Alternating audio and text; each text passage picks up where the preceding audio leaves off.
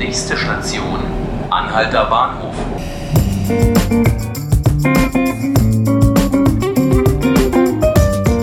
Hallo und herzlich willkommen zu 5 Minuten Berlin, dem Tagesspiegel-Podcast.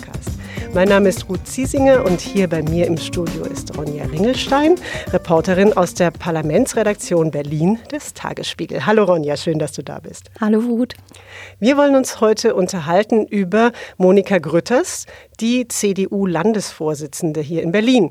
Denn Monika Grütters war bis Montagmorgen noch Vorsitzende auch der Landesgruppe der CDU im Bundestag. Das ist jetzt nicht mehr. Das ist jetzt Jan-Marco Lutschak.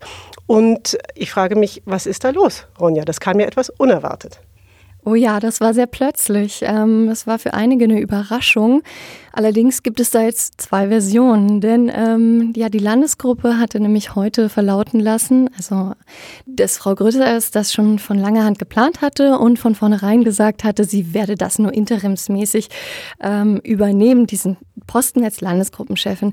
Denn der ist äh, sehr zeitaufwendig, aber sie wurde wohl regelrecht, heißt es, äh, dazu überredet, das bitte zu übernehmen, weil sie nämlich mit ihrem Einfluss, den sie hat, ähm, eben auch in, weil sie ja Kultusstaatsministerin im Bund ist, ähm, weil sie halt dadurch eben auch einfach viel rausholen konnte für die sechs Bundestagsabgeordneten, die aus Berlin kommen und in der CDU-CSU-Fraktion sitzen. Mhm.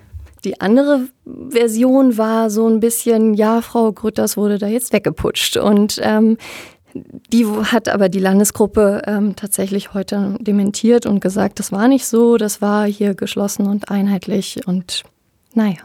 Was glaubst denn du, ist Frau Grütters jetzt durch diesen Schritt gestärkt oder geschwächt?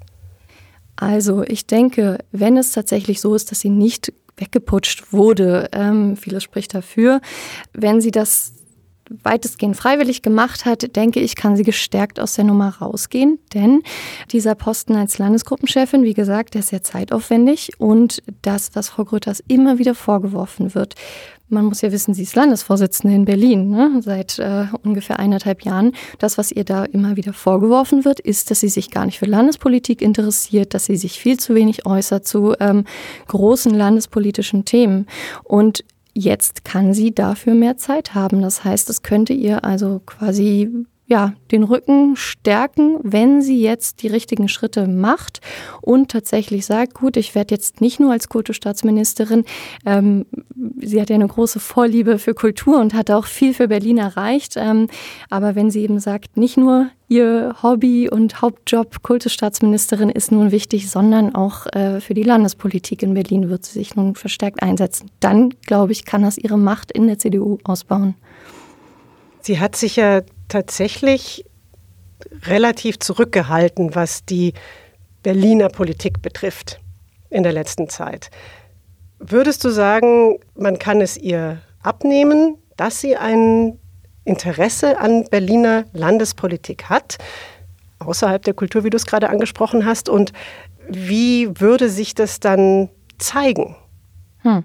Also, es ist nun so, ähm, äh, Monika Grütters hat im Tagesspiegel einen sehr charmanten Satz gesagt, und zwar im Interview im Dezember. Da sagte sie, ich brenne für Berlin.